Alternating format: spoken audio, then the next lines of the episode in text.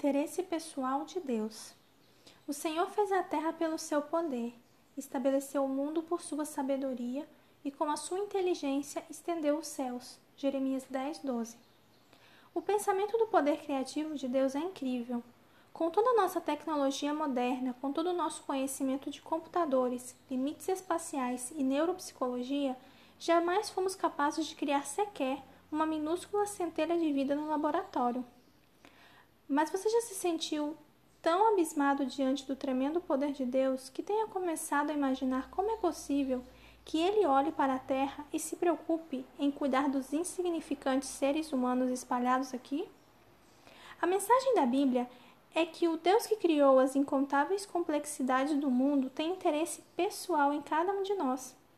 Podemos ter um vislumbre da majestade do nosso Criador nos lugares e momentos menos esperados no esplêndido pôr do sol, com sua beleza singular, coroando os últimos momentos de cada dia.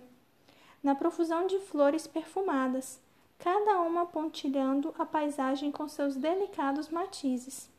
Nos fragantes pinheiros e folhas de outono, nas geadas de inverno e nos picos nevados, em cada botão que se abre, bem como nas minúsculas sementes.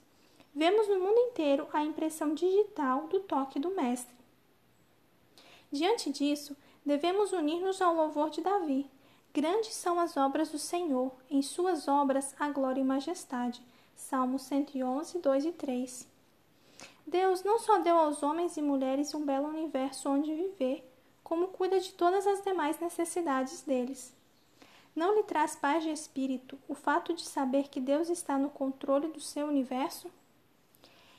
E nós fazemos parte desse universo. Na verdade, do ponto de vista da Terra, somos a parte mais importante do seu universo.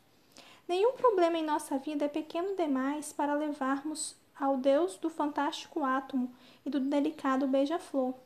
Nenhum problema é grande demais para levarmos ao Deus que sustém incontáveis mundos no espaço e os mantém funcionando pontualmente. Que paz e confiança podemos desfrutar ao saber que nada pode acontecer em nossa vida que seja pequeno demais ou difícil demais para Deus resolver. E porque Ele é onisciente e continuamente confiável, fará sempre o que é melhor para nós, fundamentado em um amor que é eterno.